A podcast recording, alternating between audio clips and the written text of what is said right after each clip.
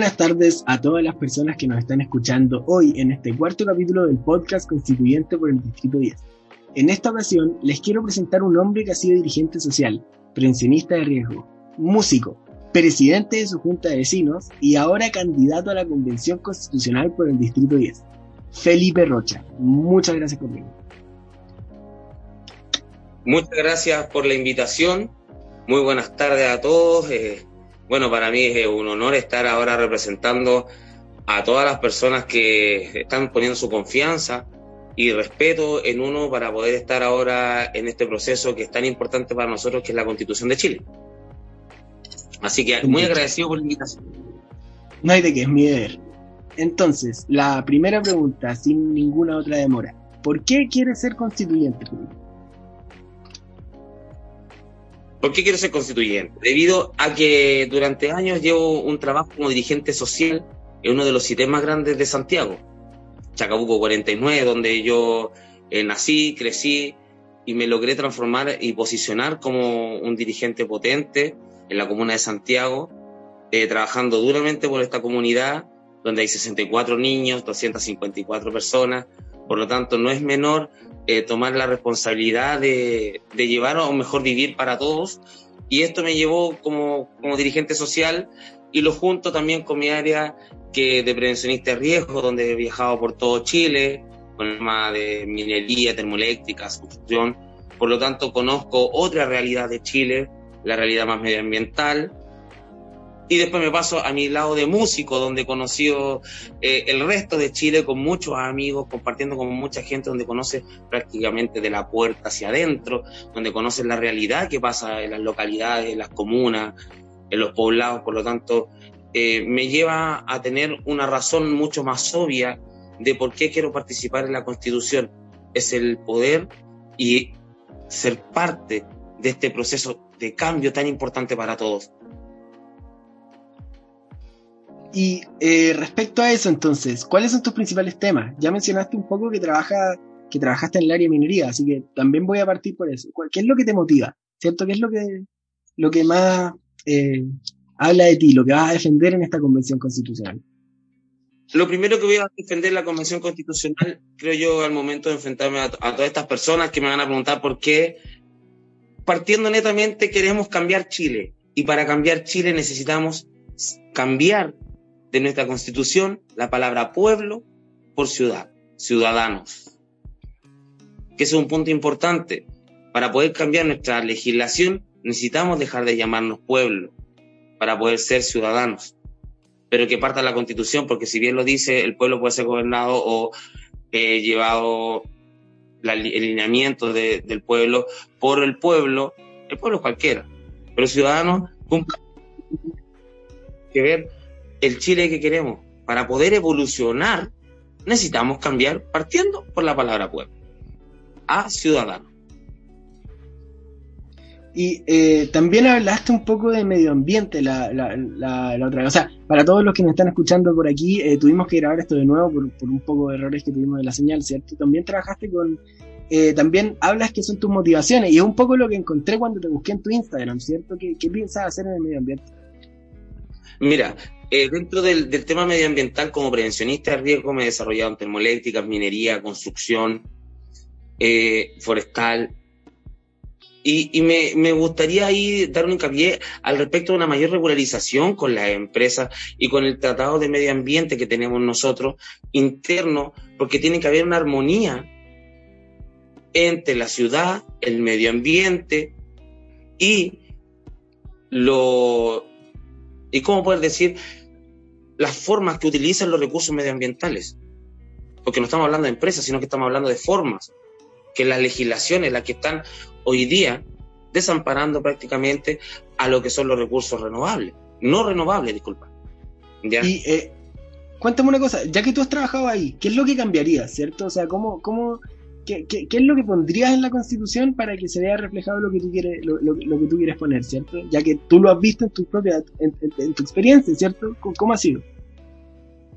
que la regularización vaya partiendo en la Constitución, protegiendo el medio ambiente, entregando un ambiente armónico junto con la ciudadanía y junto con los entornos laborales, creando unos uno micro ciudades prácticamente, pero que también las empresas sean responsables de sus trabajadores y también sean responsables de su medio ambiente, creando, como lo dije hace un momento, un ecosistema armónico en base a este, a, este, eh, a esta prácticamente micro ciudad que se forma, pero existe el problema de que la legislación hoy día no protege el medio ambiente, por lo tanto hay malas políticas de, de las empresas, creo yo, con el tema de los residuos, que es el tema muy importante hoy en día, qué está pasando con los residuos de todas las empresas que tenemos a lo largo de todo Chile, porque al finalmente no hay nada que proteja nuestro mar. Eh, nuestro, para nosotros nuestro mar es el basurero, en nuestro lugar de comida, en nuestra casa. Eh, por lo tanto, hoy día tenemos que proteger el mar en la constitución, creo yo, proteger los bosques, proteger eh, también la zona, el agua en el lado norte. Creo yo que es importante que esté la constitución con el tema medioambiental, que debería existir. Y eh, cuéntame una cosa, ¿qué, harías? Porque los desechos se producen ciertamente, que tú lo sabes, ¿o no? Casi, casi en todas las... ¿qué, ¿Qué se hace con eso, cierto? ¿Qué se hace con el desecho que se produce? El desecho muchas veces se va a la tierra, se tapa con tierra, se tira al mar, los desechos son, eh, si bien están los tratados internos de cada empresa donde se hacen las regularizaciones, se seleccionan los, se seleccionan los equipamientos, se seleccionan las basuras, se recicla. Pero yo he visto por lo menos edificios de cinco pisos cavados en un hoyo, lleno de madera, lleno de plástico, todas las tapitas que te hacen juntar en las mineras van a dar un hoyo, después le echan tierra y chao. Es así de, de crudo esto, con el tema medioambiental, en el norte, en el sur, estamos viendo las toneladas de salmones muertos que tiraron al mar produciendo una marea roja increíble en las costas de Chiloé, donde tengo amigos en Ancud que sufrieron fuertemente con esto y están sufriendo todavía la gente de Chiloé, producto de todas estas toneladas de salmones contaminados que botaron al mar. ¿Y tú crees que eh, estas mismas personas que viven en Chiloé son las personas que debiesen tomar las decisiones sobre las empresas que contaminan en su, no, creo yo que estamos todos para regularizar, eh, bueno, incluida la descentralización.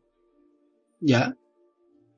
La descentralización es uno de los puntos importantes que también me gustaría proponer ahora, por el tema de que todos tenemos distintas realidades. Chile no es como una pelota, sino que es, es, eh, es un rectángulo. Por lo tanto, tengo más frentes que atacar que centralizándolo, porque una pelota tú puedes centralizarla. Pero un rectángulo no puedes centralizar porque quedas muy alejado. ¿Y qué es lo que harías para la descentralización? Obviamente creando, eh, formando también lo que son los, los distritos. Ya sería formar distritos. Ok. ¿Qué, harían estos distritos? Las regularizaciones internas de cada uno. Por ejemplo, en mm. Atacama se ve todo primera, segunda, tercera región, después zona centro y zona sur. Por ejemplo, la regularización de las medidas medioambientales, que no son iguales Okay, Se escuchó que del norte no son iguales a las del sur. Por ejemplo, la, la forma de vida no es la misma que al norte que al sur. El costo de vida no es el mismo.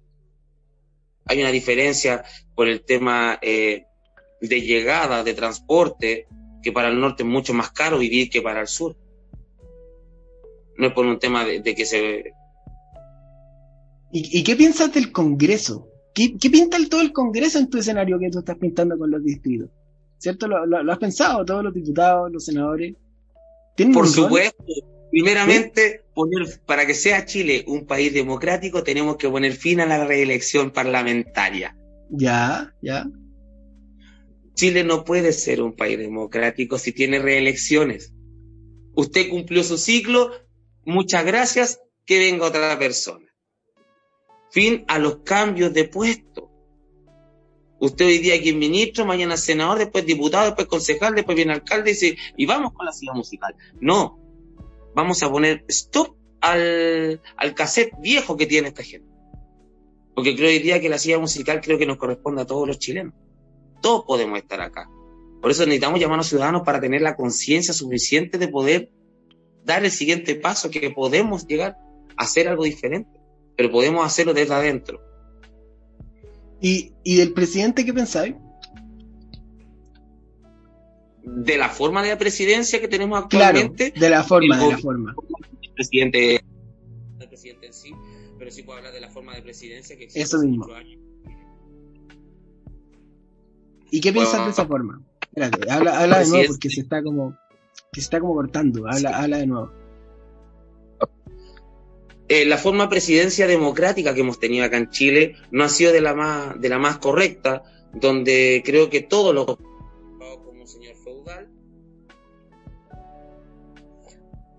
creo que todos los como un señor feudal, eh, entre Chile a sus amigos, entregando eh, cursos que nos corresponderían a todos, a bienes e intereses personales, porque no privatiza, o sea, no prioriza el bienestar de Chile. El Estado no se hace responsable, por lo tanto no hay un presidente en conjunto, sino es la forma de la presidencia, la cual tiene que ser saneada. Hay que reconstruirla completamente, porque esto es poder, juegos de poder. No hay, no hay otro trasfondo acá, el que tiene más poder, el que tiene acceso a la cúspide. Y no es así. Por eso es importante dejar de ser pueblo. Ok, y eh, también te tengo otra pregunta, ¿cierto? Eh, tú vienes por la lista de independientes como tú, ¿así es? Y eh, mi pregunta con eso es, ¿Qué piensas de los partidos políticos? ¿Debiesen existir? Porque todo este rollo con los independientes nace un poco por el descontento de los partidos políticos. ¿Cómo los, los incluiría en una constitución? Bueno, para que sea un país democrático tienen que estar todos.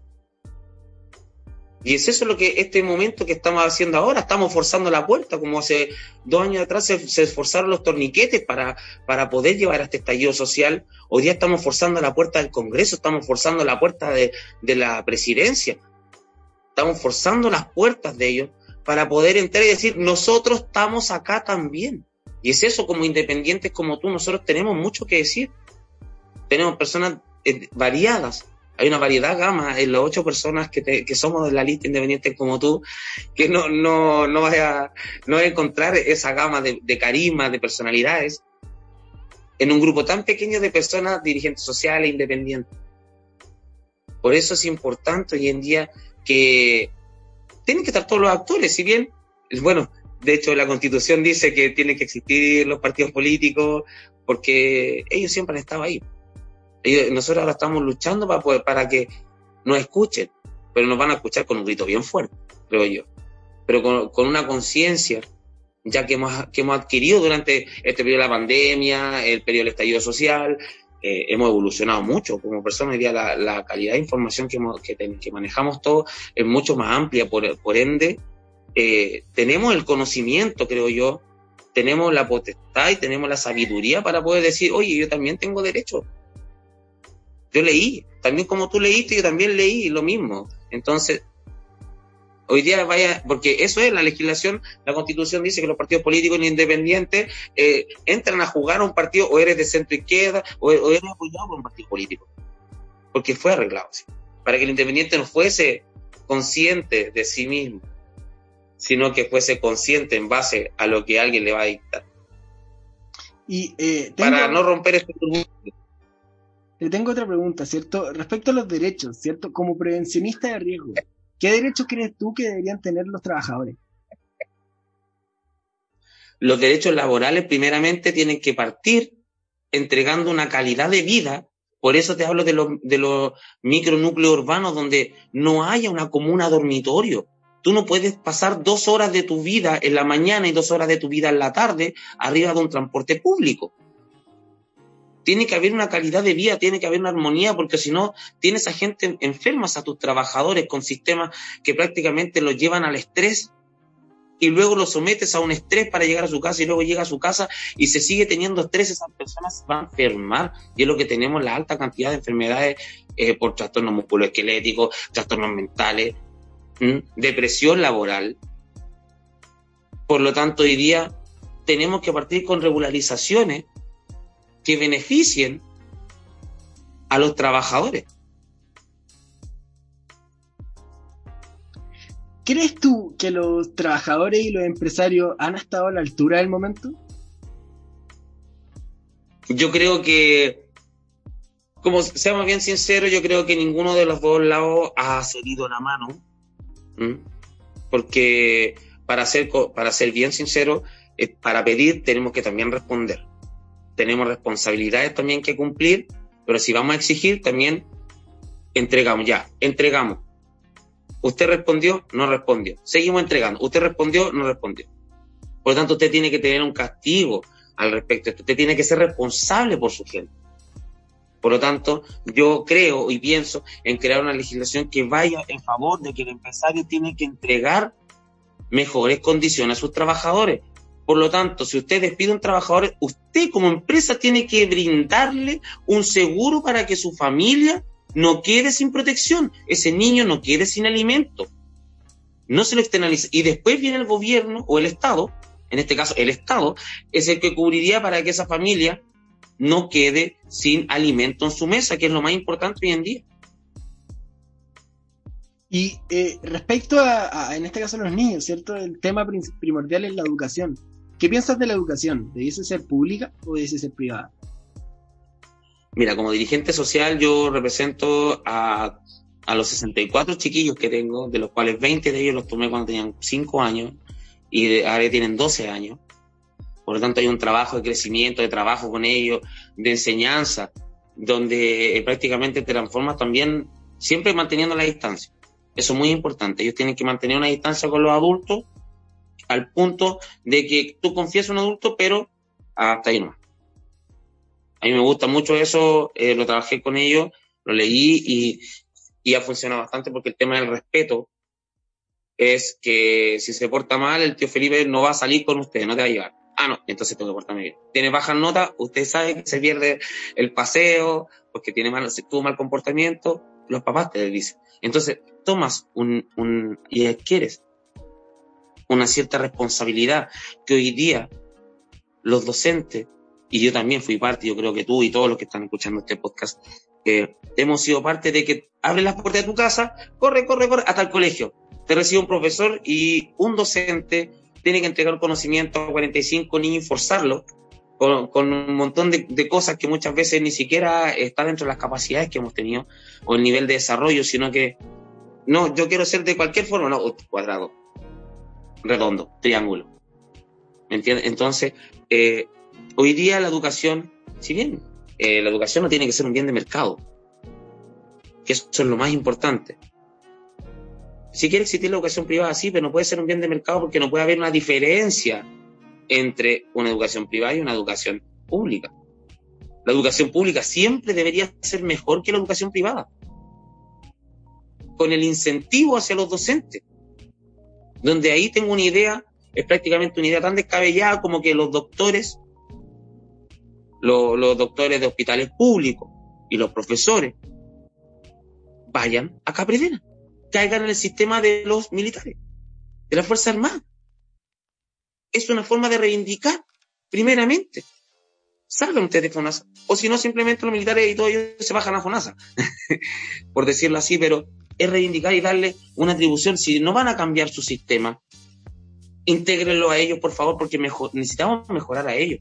Para tener una mejor educación, ellos tienen que estar mejor. Para tener una mejor salud, ellos tienen que estar mejor. No puede ser que el doctor, que está más enfermo que el enfermo, va a dar un remedio. Si muchos de ellos, hoy en día no estamos hablando de doctor acomodado, grande, grande cirujano, no, estamos hablando de TENS, estamos hablando de enfermeros, camilleros, profesores, docentes, los paradocentes. Todos ellos también necesitan ser y para que tengamos todo y sentir esta vocación, esa vocación que se perdió de los profesores, porque ya no teníamos la profesora hasta que te cuidaba y te quería como, como si fuese su hijo. Hoy día todo es tan frío como la educación universitaria. Que me meto en otro tema ya eh, directamente en el bolsillo de todo. Pues si usted quiere estudiar, págueme. Oye, pero también, pero también me saqué la mugre leyendo y estudiando mucho para poder llegar a la universidad estatal. Sí, pero también págueme. ¿Y quiere la beca? Sí, puede tener la beca. pero tiene que tener más requisitos. Porque no es para cualquier campo. Porque también hay una capa elitista dentro de esto. Solo algunos pueden. El resto trabaja para que lo puedas tener. ¿Para qué? Para que sigas trabajando, ¿no? No hay, no hay Oye, y a propósito del trabajo, ¿te ha tocado trabajar con sindicatos? Bueno, me toca trabajar alto con, con, los comités paritarios. Generalmente la gente tiende a confundir que son un sindicato.